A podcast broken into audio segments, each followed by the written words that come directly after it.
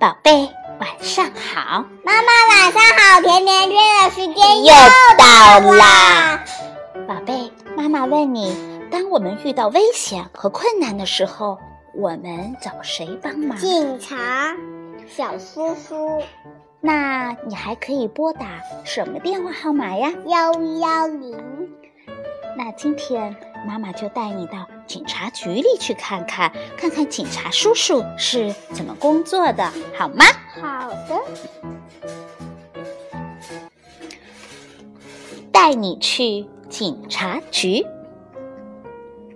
两名警察正在幼儿园门口巡逻，他们示意着驾驶员停车、出示证件，还要查看车里的儿童和大人是不是系好了安全带。这只是警察的工作之一。此外，他们还要抓小偷、指挥交通、调节各种各样的纠纷。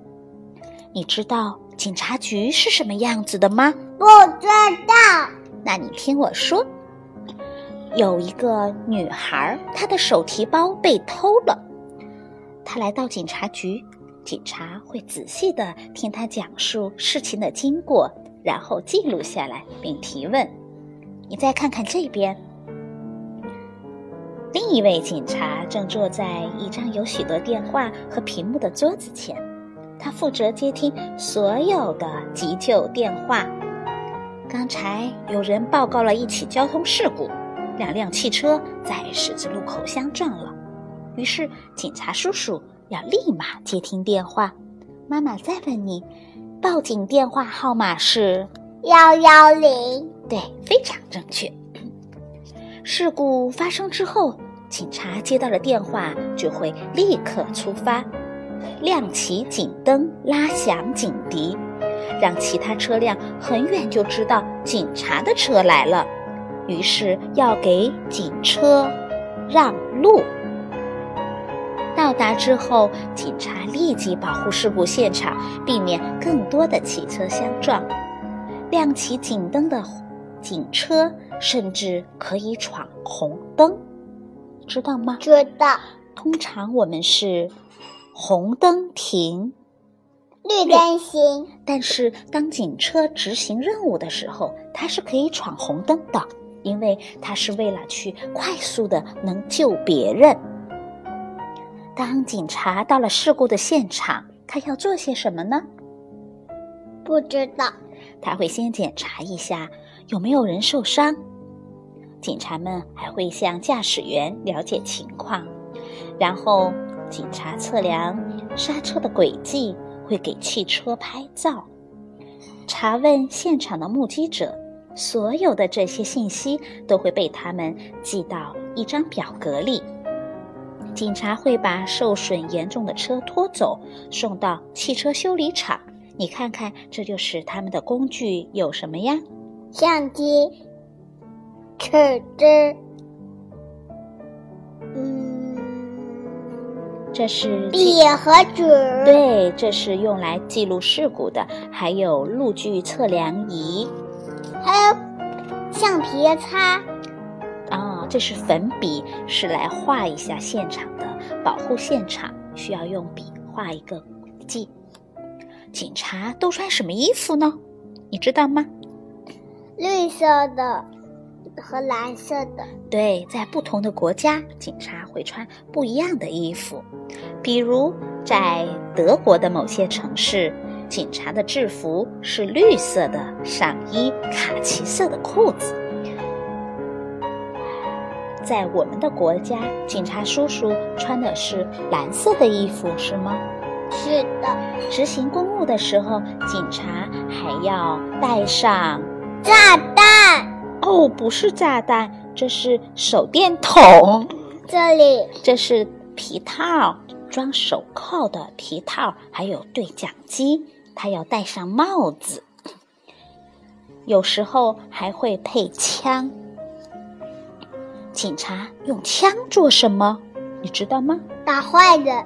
对，出警的时候，警察会带上手枪，他会在特别特别危险的情况下用来保护自己和无辜的人们，平时他们的武器可是锁在柜子里、保险箱里。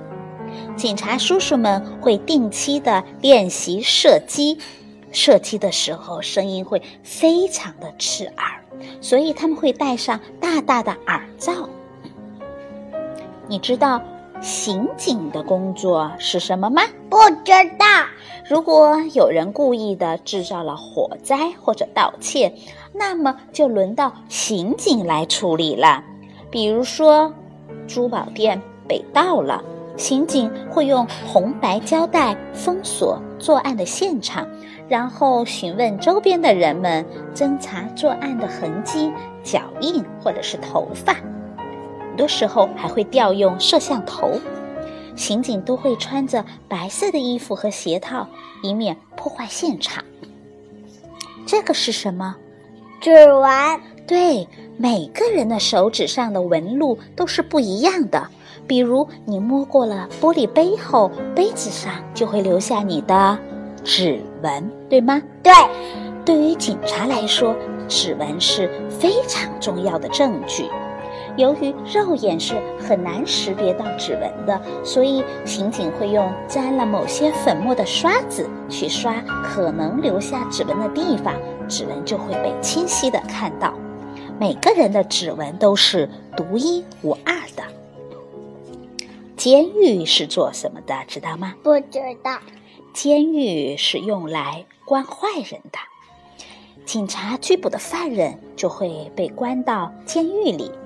监狱的牢房的门会用很粗的金属栏杆造成，没有人能破坏它。关押犯人之前，警察会查收所有的犯人随身携带的物品。并且把它保管起来，直到犯人被释放的时候，才把这些物品还给他们。你看，这是什么呀？警察车。对，警车。警车会分成不同的种类，大部分的警察驾驶的是巡逻车，车上配备了警灯和对讲机。有的警车里还有长椅和桌子。这种警车一般叫勘察车。摩托车的车身很窄，所以警察有时也会骑着它穿过密集的车流。警察还有哪些交通工具呀？直升飞机。对，如果要找人或者从空中来查看交通状况，警察会使用直升飞机。有时候，警察还会骑着自行车去巡逻，比如到公园里 转一转。水上的警察可以驾驶巡逻快艇来靠近其他的船只，检查船上的货物，或者检查是不是有偷渡客。你看看这是什么？狗。这是警犬。狗的嗅觉比我们人类会灵敏的许多，对吗？所以呀，警察会经常带着他们一起去执行任务，去勘察现场。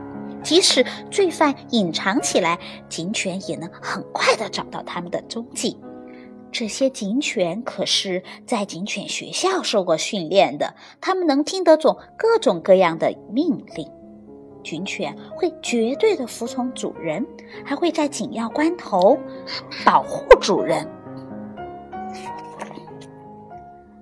现在我们再复习一下吧，怎么跟警察取得联系呢？有紧急情况的时候，你只需要用任意的一部电话拨打电话号码幺幺零。对。这个时候，警察就会火速的赶来救援。不过要记住，这个号码可不能随便拨打，只能用于紧急的情况，比如说救命。好啦，今天的故事就到这里啦。今天我们带你去警察局里，了解了警察叔叔的工作。你开心吗？开心。那么，祝你有个好梦吧。明天见。明天见，祝你有个好梦吧。